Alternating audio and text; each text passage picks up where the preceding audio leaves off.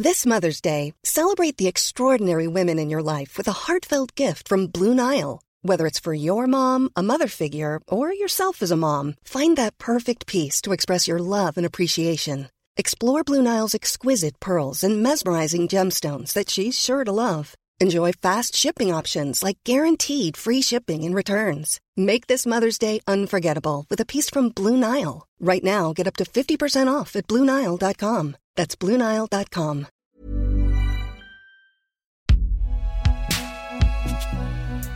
Ah, la fameuse binge audio. C'est donc vous dont tout le monde parle.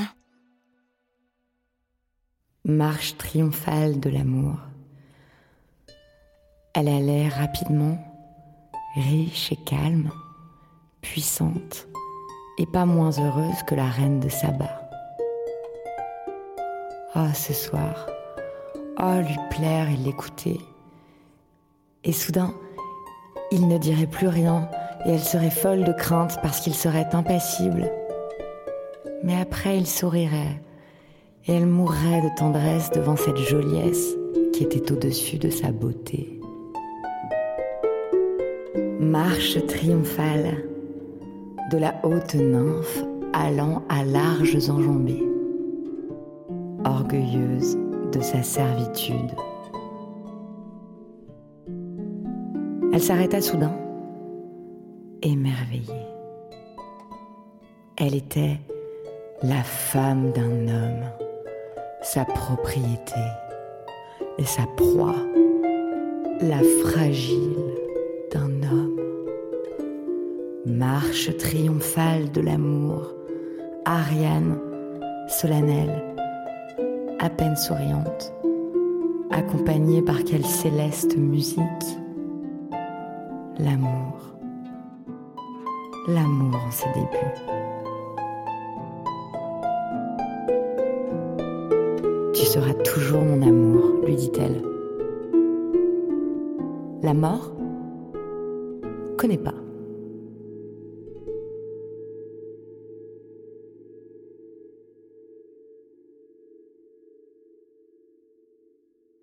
Adolescente et jeune adulte, j'ai plusieurs fois lu Belle du Seigneur d'Albert Cohen. C'est un classique de la littérature française, un gros roman publié en 1968, avec une langue magnifique. Et pour moi, c'était ce qui pouvait s'écrire de plus beau sur l'amour et sur la passion. Je m'identifiais à Ariane, qui tombe éperdument amoureuse de Solal, un homme fascinant qui la traite comme une reine.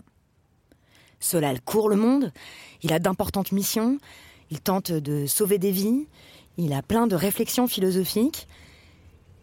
Et pendant ce temps-là, Ariane, elle prend des bains et elle l'attend. Parce qu'il est devenu son seul projet. Comme il s'aime à la folie, bah, elle décide de quitter son mari, Adrien Deume, une sorte de nice guy qui croit être super gentil alors qu'il est juste euh, lâche et mou et complètement inintéressant. Et ensuite, Ariane et Solal s'installent ensemble, mais euh, ils survivent pas au quotidien. L'amour à ses. Parce qu'ils se parlent de rien. Ils vouent un culte à leur relation, ils passent leur journée à essayer de revivre leur passion, mais en fait ils s'ennuient. Ils sont complètement inauthentiques, ils sont figés dans leur rôle de seigneur et de belle. Et du coup, bah, ça se finit pas très bien. Tu seras toujours mon amour, lui dit-elle. En fait, euh, ils se suicident tous les deux.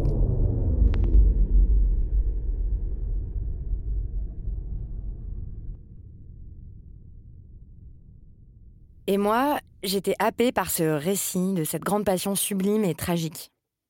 Mais en le relisant, là, il y a des détails que j'avais complètement occultés et qui m'ont sauté aux yeux. À quel point, par exemple, dès le départ, Solal méprise Ariane? Comment il se place au-dessus d'elle tout le temps? Dès le début du roman, par exemple, il se permet de lire son journal intime. Il lui raconte jamais rien d'important sur sa vie ou sur ses préoccupations. Et puis pendant qu'il a plein d'autres maîtresses, lui ne supporte pas qu'elle ait connu un autre homme que lui. Quand il la prend, il la gifle. Et ils s'entraînent tous les deux vers le gouffre.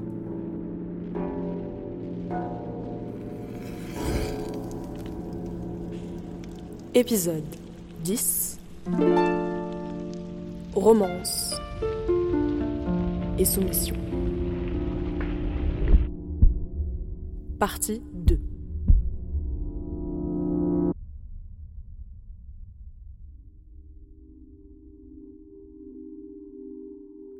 J'aimerais dire qu'après des années passées à discuter, à réfléchir, à analyser les mécanismes de la romance, j'ai appris à en éviter tous les pièges. Bah, c'est pas vrai.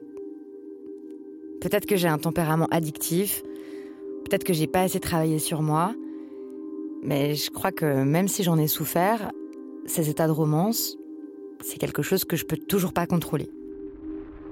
L'irruption des crushs dévorants, les amours non réciproques, les passions impossibles.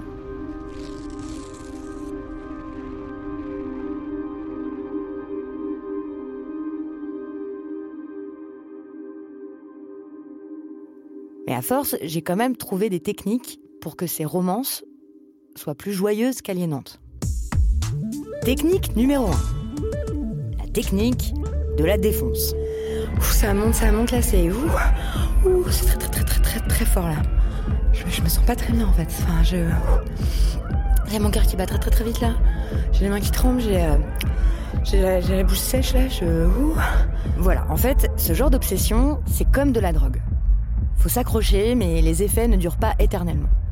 Donc, en état de romance, je conseille de se traiter soi-même, ou ses amis qui en sont atteintes, comme des personnes dont les perceptions sont momentanément tordues.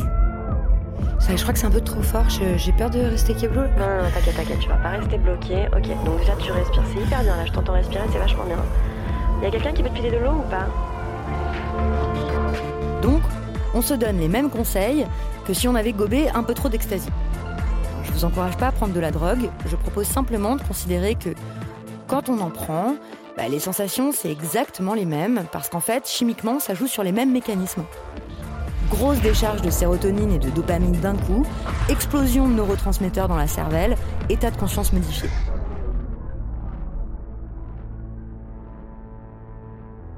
Et en fait, ça peut être absolument délicieux. C'est juste très perturbant. C'est juste que c'est pas notre état normal ça va passer. Deuxième technique, la technique du miroir. Celle qui m'a indiqué cette voie, c'est la féministe américaine Gloria Steinem. Il y a un essai génial où elle explique la distinction entre la romance et l'amour. Et ce qu'elle explique, c'est que l'état de romance, que ce soit désagréable ou exaltant, en fait, ça nous parle beaucoup plus de nous que de l'autre. Souvent, on devient obsédé par quelqu'un qui a des qualités qu'on n'a pas su ou qu'on n'a pas pu développer. Par exemple, l'humour, le fait d'être à l'aise en société, de prendre beaucoup de place, l'indépendance, l'assertivité, plein de trucs. Moi, je me souviens de cet homme que j'adorais pour son côté bruyant, drôle, festif, très malin. J'étais très amoureuse de lui et c'était pas réciproque. Mais c'est en lisant Steinem que j'ai compris que l'obsession que j'avais pour lui m'indiquait en fait ce qui criait famine chez moi. Me montrait les parties de moi-même qui avaient besoin d'être nourries, encouragées, développées. Et que c'était ça, pas le fait qu'il soit amoureux ou pas, qui devait retenir mon attention. J'adore cette théorie parce que ça permet aussi d'expliquer pourquoi les femmes sont beaucoup plus sujettes à la romance puisqu'on nous a dénié la possibilité de développer tout un tas de qualités qui sont codées comme masculines. Eh bien, les femmes ont un plus grand besoin de projeter ces parties réprimées d'elles-mêmes sur un autre être humain. Comme si c'était un moyen de les récupérer. En d'autres termes, si on est tellement attiré par des mecs puissants, eh, c'est juste le signe que c'est notre propre puissance qui nous manque et si tant de mecs sont attirés par des femmes très douces ou très sensibles Peut-être que c'est juste parce que c'est leur propre sensibilité ou leur propre douceur qui leur font défaut. Et Steinem donne ce conseil génial. Pour essayer de comprendre ce qui vous manque, ce dont vous avez vraiment besoin, écrivez sans trop réfléchir toutes les qualités que vous recherchez chez un partenaire idéal.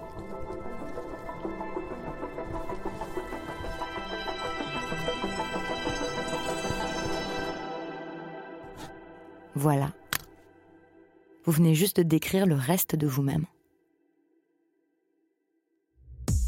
Troisième technique, la centrale hydraulique.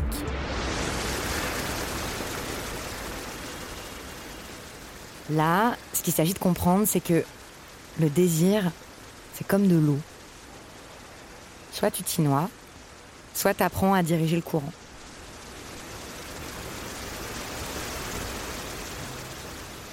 Et on peut bricoler ses propres barrages, ses canaux, ses digues intérieures. L'extraordinaire vitalité, l'énergie que ça libère les états de romance, ça peut nous écrabouiller. Ou alors, on peut l'utiliser pour propulser nos propres projets. C'est une énergie énorme qu'on peut réinjecter ailleurs, dans l'écriture d'un bouquin, dans la course à pied, dans la révision de ses prochains examens. Peu importe le but, pourvu que ça nous profite à nous.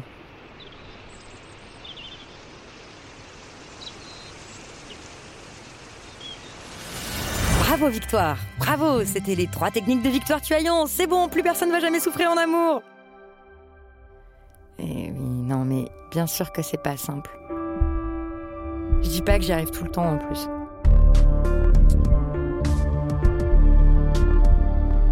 Qu'est-ce qui fait qu'on a tellement de mal à prendre cette liberté-là, cette autonomie Il y a toutes les raisons qu'on a déjà décortiquées. Et puis il y a une raison plus sombre, qui est que cette soumission, cette addiction à la romance, elle remplit aussi une fonction existentielle. C'est ce qu'a démontré Simone de Beauvoir dans un chapitre du deuxième sexe qui s'appelle L'amoureuse, et que je vous encourage à lire parce que, bien qu'écrit en 1949, c'est encore bouleversant de pertinence, je trouve, pour la vie de beaucoup de femmes d'aujourd'hui. Ce qu'elle explique, c'est que, pour tout le monde, c'est angoissant d'assumer sa liberté. Et que se soumettre, c'est penser trouver dans l'existence de quelqu'un d'autre une justification à la sienne. Et donc, se décharger de cette angoisse. Comme les femmes sont socialisées comme des êtres inférieurs, elles pensent logiquement trouver en l'homme un maître et un dieu dont l'amour pourra justifier leur existence.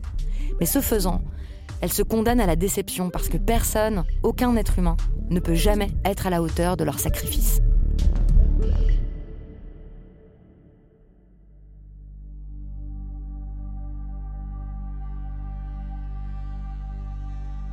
Les hommes, eux, se soumettent autrement. À l'amour, mais à un parti, à un chef, à un patron. La seule solution à ça, à cette tentation de se soumettre pour échapper à la responsabilité de sa propre liberté, c'est d'accepter l'angoisse qui va avec. D'accepter notre solitude fondamentale. C'est ce qui terrifiait Émilie avant qu'elle ne décide de sacrifier sa romance en repartant avec son robot mixeur sous le bras. Moi, je pensais vraiment que j'allais pas survivre à ma rupture. Sur un plan euh, psychique, tu vois, je me suis dit, je, je vais jamais sortir de, de ça, c'est pas possible. C'est, ce côté d'être complète, mais c'est que je me disais, en fait, si je me sépare de lui, ça va me casser, quoi. Et en fait, euh, si je me casse, est-ce qu'on va pouvoir me réparer derrière? Qui va pouvoir me réparer? Quel charmant homme va pouvoir venir me réparer et venir mettre de la colle dans mes fissures?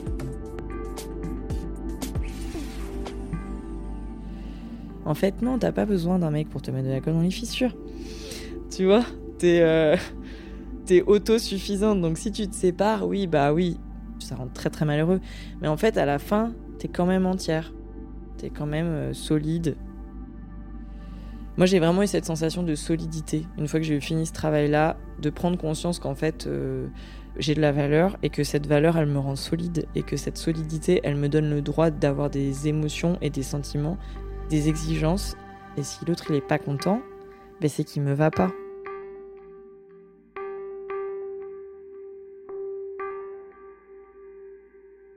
Alors évidemment, tu, un peu, tu fais des petits compromis, bien sûr, tu vois, mais il y a quand même un truc de euh, savoir qui tu es, savoir ce que tu veux, comment tu le veux. Et je pense que ça, déjà, ça permet d'être beaucoup plus au clair pendant une relation et aussi pendant une rupture aussi, quoi.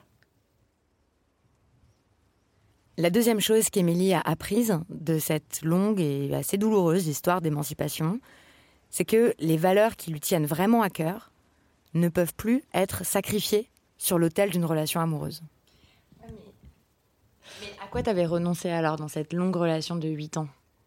Je pense que depuis longtemps, euh, j'ai cette espèce de rage un peu sourde contre les inégalités. Alors je pense que j'avais peut-être pas mis les mots euh, féminisme euh, quand j'avais 20, 23 ans, parce que c'était pas encore tant banalisé. Mais en fait, moi, j'ai jamais été d'accord avec le fait de tout faire à la maison. j'ai jamais été d'accord avec le fait que euh, lui, il a un travail qui lui donne tant de responsabilités. Et puis bon, bah moi, j'ai un travail super. Hein, et puis euh, c'est très important, ça aide. Mais bon, bah c'est un travail dans le care, euh, c'est un travail avec des enfants. C'est payé par la Sécu. Bon, c'est pas pareil. Enfin, tu vois, je fais pas marcher l'économie de la France. Je fais pas travailler 40 personnes. Voilà, donc il y, a ces trucs-là, j'étais pas d'accord avec. J'adore conduire. Bah, en fait, euh, je conduisais pas quand on était à deux parce que j'avais pas le droit. Mais en fait, j'aurais pu lui dire, mais tu sais quoi, en fait, là, c'est ma caisse. C'est ma voiture, en fait. Non, non, bah non. Parce qu'en fait, je préférais éviter le conflit plutôt que de me battre pour le droit de conduire, tu vois. C'est nul. Et, donc, et en plus, c'est des trucs, des stigmates qui restent. Parce que tu vois, aujourd'hui, quand je suis en voiture avec des gens, je m'attends toujours à ce qu'il y en ait un qui me dise que je conduis mal ou que je conduis trop vite. Euh, et, c'est pareil quand je monte un meuble. Parce que, euh, ou quand je fais tomber un truc, parce que euh, je suis un peu maladroite. Mais en fait, quand j'étais avec lui, je pense que je l'étais dix fois plus parce qu'il passait son temps à me dire que j'étais maladroite. évidemment, bah, si tu passes son temps à dire à quelqu'un qui est maladroit, bah, il fait tout le temps tomber des trucs, quoi, parce que tu es toujours un peu stressé de. Et donc, et tout ça, c'est des choses avec lesquelles j'étais pas d'accord. Je pense que si je m'étais vue de l'extérieur, je me serais dit, meuf, là maintenant, on dit stop, enfin, on s'arrête. Mais non, à la place, j'ai acheté un robot de cuisine. Tu vois Non, j'ai compensé. À la place, je l'ai laissé conduire. Bah non, je l'ai laissé dominer la situation. À la place, je l'ai laissé euh, m'engueuler comme du poisson pourri parce que j'avais mal tenu le pied de la, de la table. Bah non, en fait. Au pire, je suis moins bonne que toi en bricolage, mais ça te donne pas le droit d'être désagréable ou agressif ou que sais-je encore, tu vois. C'est un peu ça, ce à quoi j'avais renoncé. Et puis je pense que j'avais aussi renoncé sur un plan un peu plus euh, philosophico-psychologique euh, à euh, mon individualité, tu vois. Qui je suis, qu'est-ce que j'aime, qu'est-ce que je veux moi pour être heureuse personnellement, qu'est-ce qui me fait plaisir, qu'est-ce qui me fait pas plaisir, qu'est-ce que je veux, de quoi j'ai envie. Je pense que ça, ça fait longtemps que je m'étais pas posé la question vraiment, parce que en fait à chaque fois il rentrait dans le, il rentrait dans le tableau quoi. On était deux.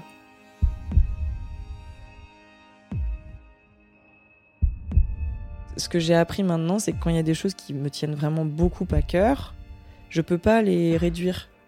Donc si là demain je rencontre un mec qui me dit euh, ouais c'est bon, euh, tu me saoules avec tes histoires de féministes, ah mais c'est bon, euh, on n'est pas tous comme ça, mais c'est bon, j'ai fait ci, j'ai fait là. Bah en fait non. Je, moi j'ai décidé que je, je refusais ça parce que de toute façon je sais qu'on s'engueulera tous les jours donc déjà à la base pour un confort de vie, c'est non.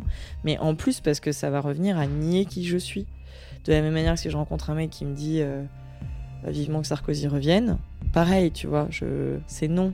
Parce que là encore, ça va me demander, pour rester avec lui, ça va me demander de faire des concessions qui vont aller dans le sens de nier des valeurs qui me sont euh, intrinsèquement chevillées au corps, quoi. Et du coup, en fait, je pense que c'est ça que, que je me dis maintenant, c'est que je veux plus que le fait d'être en couple avec quelqu'un me fasse renoncer à une partie de moi qui est qui fait partie de qui je suis.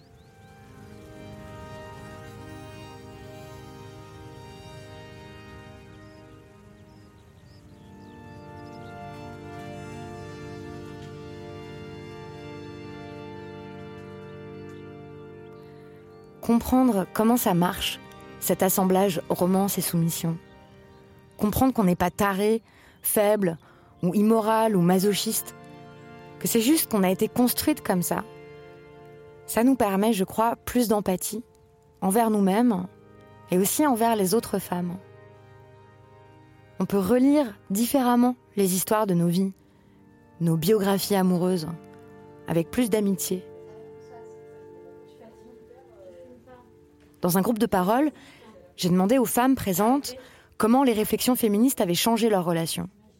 Et Louise s'est mise à parler de son arrière-grand-mère, qui avait toujours été très dure avec elle, qui lui faisait souvent des remarques misogynes. ce qui la mettait très en colère.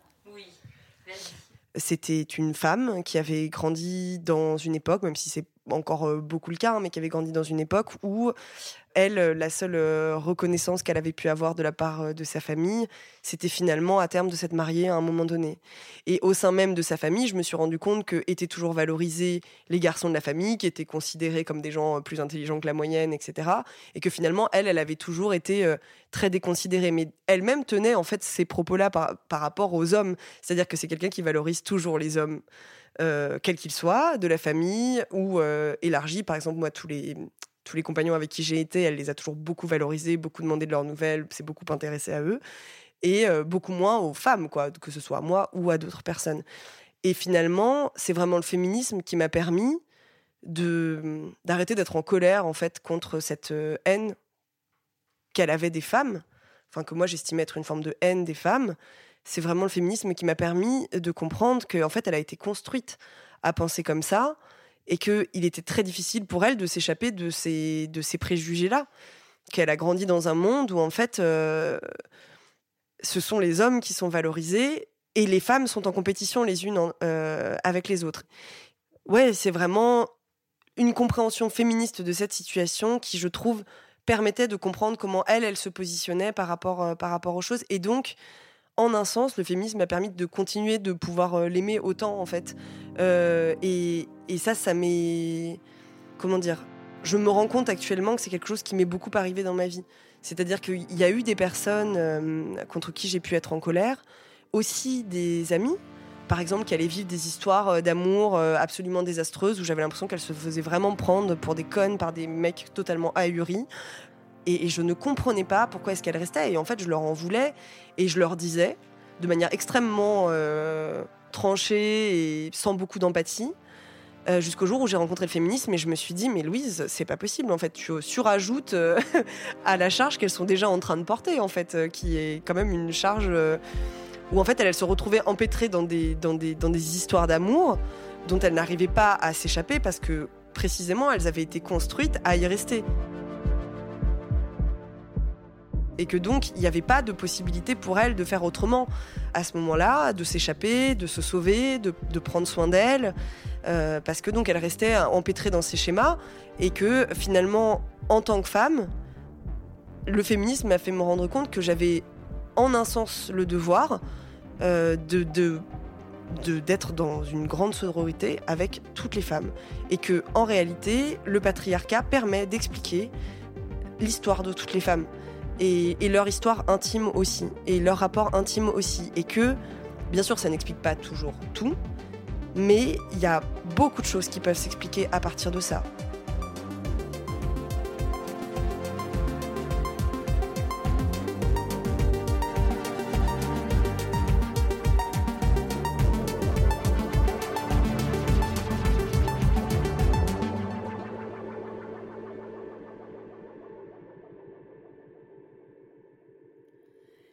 Patriarcat permet d'expliquer l'histoire intime de toutes les femmes, c'est-à-dire nos histoires de soumission normalisées, alors c'est en se dépatriarcalisant de l'intérieur qu'on va réussir à les dépasser.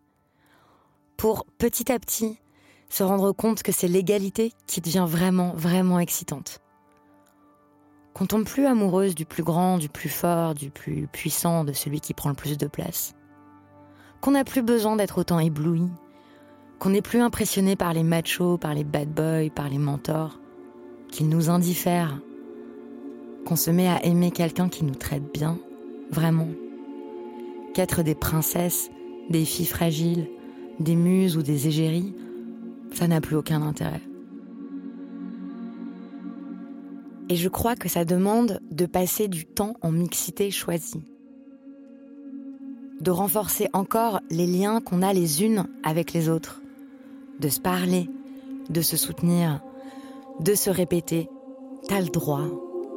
T'as le droit à du temps libre. T'as le droit à du silence. T'as le droit d'être écouté. T'as le droit de t'exprimer. Tu as le droit de jouir. Tu as le droit d'être soutenu. Tu as le droit à un amour qui soit beau et sain et soutenant. Et tu sais, conquérir un homme et tout faire pour le rendre heureux ne va pas constituer l'intégralité de ton projet existentiel, parce que ça, ça te rendra jamais vraiment heureuse. Mais t'as le droit d'être aimé. Et donc, ça demande de repenser l'amour à partir de l'amitié et de l'égalité.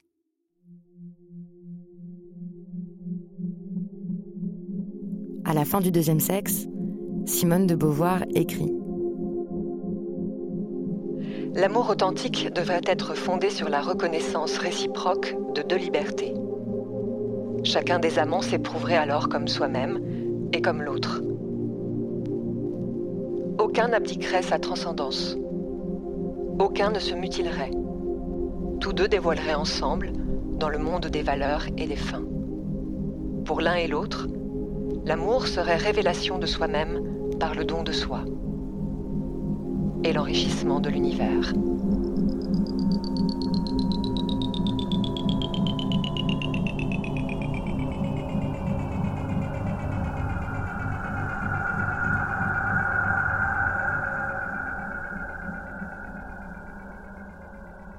C'est beau, non? Mais c'est peut-être un peu abstrait. Alors pour terminer, je voudrais qu'on écoute une petite histoire qu'a racontée Monica à la fin d'un groupe de paroles. Monica, c'est elle qui disait qu'elle s'était beaucoup laissée guider par le désir de l'autre. Et j'aime bien cette histoire parce que ça me semble être un exemple de ce que ça peut être dans la vie réelle. Un amour basé sur la reconnaissance réciproque de deux libertés. Quand elle avait 20 ans, Monica vivait une belle histoire avec un garçon de son âge. C'était très sensible, c'était un, gars, on n'entendait pas beaucoup parler, euh, très intelligent. Euh, j'appelle, j'appelle ce genre de gars euh, des arbres comme ça, tu vois, des gars hyper bien plantés, connectés, hyper, hyper chouettes. Oui, il était hyper chouette, mais elle, elle était assez malheureuse. Hein. Elle avait un job qu'elle aimait pas. Elle avait aussi besoin de mieux comprendre qui elle était, de faire ses propres expériences d'éprouver sa liberté À la fin de mes études de théâtre, je suis partie pour mon premier voyage. J'avais même pas 20 ans, je pense. Je suis partie au Guatemala pendant un mois. Et à un moment, j'ai rencontré un gars euh, là-bas. Et, et ça a fait tout de suite. Tu vois, genre, il me touchait. On a fait l'amour sur le toit de, de, l'hôtel où on était. Enfin, c'était vraiment très, très chouette. Et une rencontre assez incroyable, improbable, que j'attendais pas spécialement. Et quand je suis revenue, je suis revenue tout soleil, quoi, vraiment. Et donc, euh, cet amoureux euh, que j'avais à Bruxelles me disait Mais waouh, mais tu étais tellement magnifique. Euh. Et en fait, j'ai décidé à ce moment-là de quitter la Belgique et de partir m'installer au Québec. je lui ai dit Voilà, en fait, je vais quitter la Belgique, je vais aller danser au Canada. Et là, il m'a regardé droit dans les yeux je l'ai vu que ça lui a brisé le cœur, mais il a fait un sourire énorme. Il m'a regardé, il m'a fait mais, mais oui, vas-y. Et il m'a serré dans ses bras, mais d'une force incroyable, quoi. Et en fait, je crois que j'ai jamais eu quelqu'un qui m'a aimé aussi entièrement comme ça, quoi. Je crois que euh, c'était juste euh, très beau parce que je savais qu'on s'aimait énormément et qu'en même temps, il savait que c'est ce dont j'avais besoin. Et donc, il n'était pas un poids contre ça, en fait. Il n'était pas du tout dans, dans un truc de possession par rapport à moi. Il m'a même jamais demandé si s'était passé quelque chose avec quelqu'un là-bas. Enfin, ça allait de soi que je vivais ce que j'avais besoin de vivre et que, et que ça ne changeait en rien notre, notre amour. Bon, donc pour la petite histoire, euh, je suis partie au Canada et puis un an après, il est venu me rejoindre. Et on a vécu encore un an ensemble, euh, très très chouette. Puis finalement, nos chemins sont séparés. Mais euh, c'est quelqu'un que je tiens beaucoup dans mon cœur parce que vraiment, il, il, je trouve que vraiment, ça a été un amour hyper constructif. Enfin, on s'est apporté l'un et l'autre, on était tellement opposés en fait. On s'était hyper complémentaires. Et autant lui, m'a permis de m'asseoir euh, dans, un mois plus solide, autant je pense que lui, j'ai lui ai permis de s'expandre dans un truc plus léger. Euh, on s'est vraiment nourri l'un l'autre très très fort. Donc c'était une très belle relation.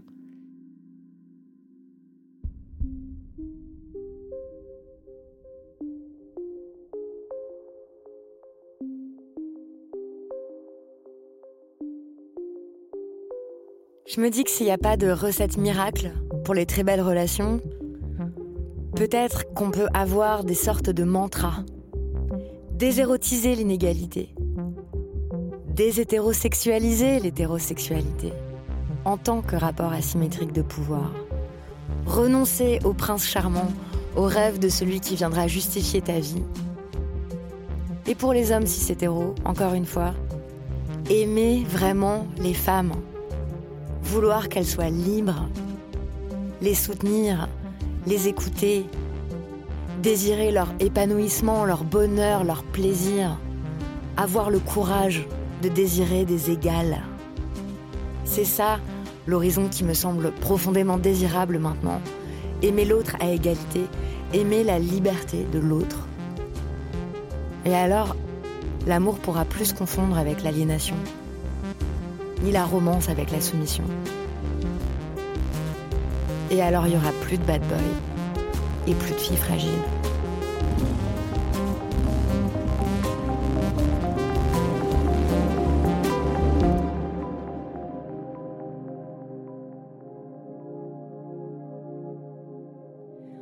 Romance et soumission, c'était le dixième épisode du Cœur sur la table. Il a été écrit à huit mains, celles de Bertrand Guillot, Sabine Zovigan, Naomi Titi et les miennes. Merci beaucoup, beaucoup à Agnès, à Louise, à Émilie, à Monica et à Inae Benabin de l'association En Avant Toutes pour leurs témoignages, leurs expertises et leurs histoires.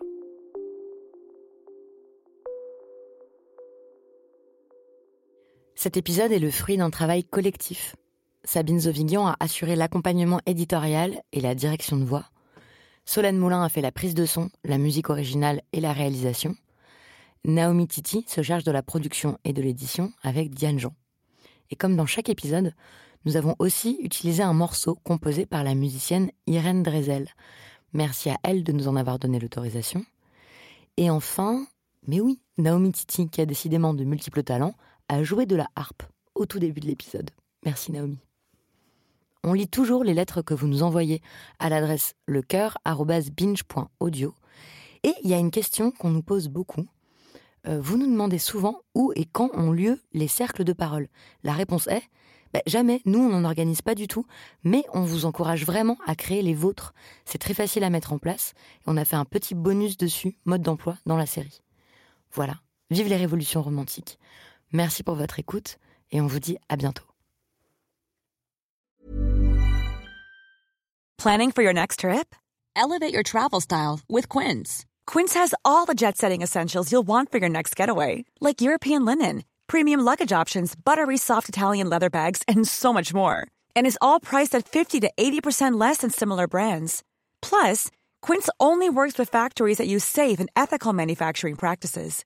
Pack your bags with high-quality essentials you'll be wearing for vacations to come with Quince. Go to quince.com slash pack for free shipping and 365-day returns.